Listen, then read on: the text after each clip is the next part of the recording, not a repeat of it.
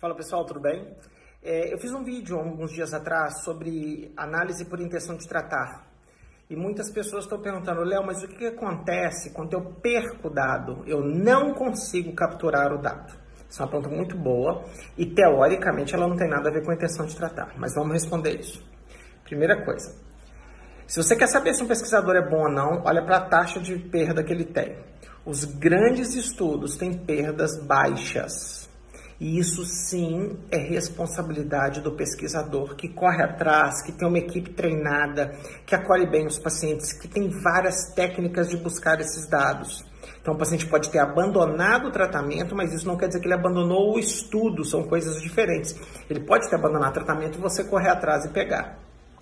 Então, uma das coisas que você pode fazer é ir na casa da pessoa buscar os dados, é ligar para ela, é mandar carta, é mandar buscar. Entendeu? Falar, eu mando um Uber aí te buscar. Então tem toda uma infraestrutura em que eu tenho certeza do que eu estou falando. Grandes cientistas têm perdas baixas, tá? Mas quase sempre tem perda, principalmente em estudos que têm acompanhamento de longa duração.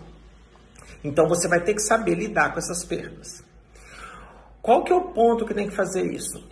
É primeira coisa, eu vou falar um pouco de estatística. Essas perdas aconteceram ao acaso? Ou seja, foi um fato aleatório que aconteceu que perdeu? Por exemplo, o paciente mudou de casa e trocou de telefone você não vai conseguir encontrar ele nunca? Como é que eu sei se a perda foi ao acaso ou não? Do ponto de vista estatístico, a gente supõe que se as perdas forem inferiores a entre 10% e 15%, você assume que aquela perda foi ao acaso. Ou seja, ela não, a perda não aconteceu por culpa do estudo ou por incompetência do cientista. Então a gente acredita que é aceitável uma perda de 10 a 15%. Tanto é verdade que os grandes cientistas, eles fazem o cálculo amostral e adicionam 15% da amostra, porque se eu perder 15% da amostra, eu continuo tendo poder estatístico para resolver aquele problema. Então esse é um primeiro ponto. Se a sua perda amostral for superior a 15%, você começa a desconfiar que ela não foi ao acaso. Isso é chamado de missing at random. Então, se ela não aconteceu acaso, alguma coisa causou a perda. Por exemplo, o tratamento faz mal. Por exemplo, as pessoas que cuidam desses pacientes no estudo eram ignorantes, tratavam mal os sujeitos. O tratamento estava causando muito efeito colateral, o cara ficou muito bravo. As condições de cuidado do paciente no estudo estavam inadequadas. 2. Se a perda for assimétrica, um grupo perde 10%, um grupo perde 30%, você começa a desconfiar que aconteceu alguma coisa nesse grupo aqui.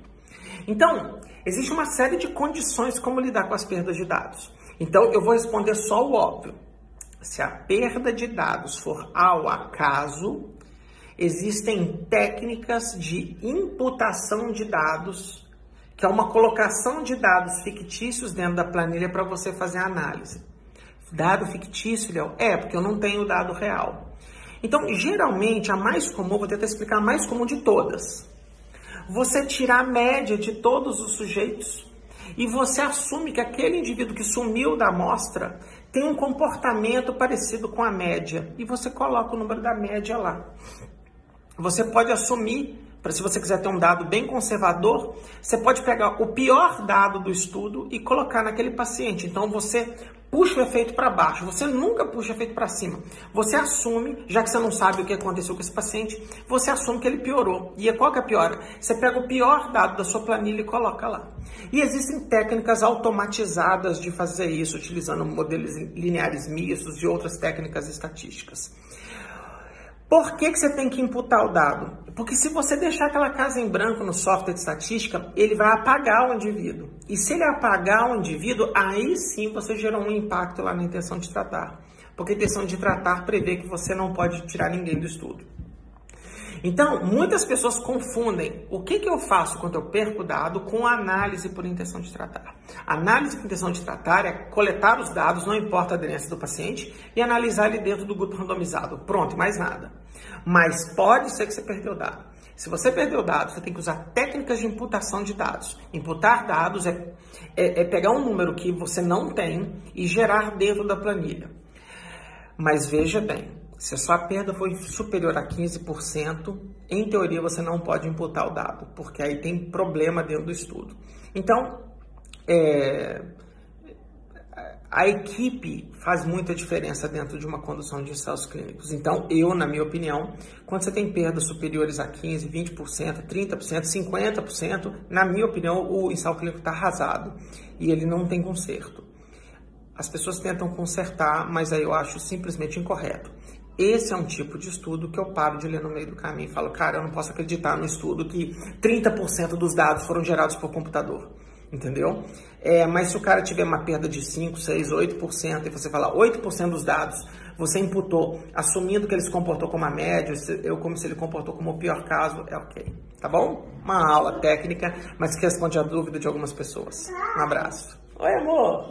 Você quer? Vem cá, vem cá, vem cá. Rápido, rápido aqui. Vou dar tchau, pessoal. Fala assim, tchau. Tchau. Tchau. Tchau. Fala bom dia. Bom dia.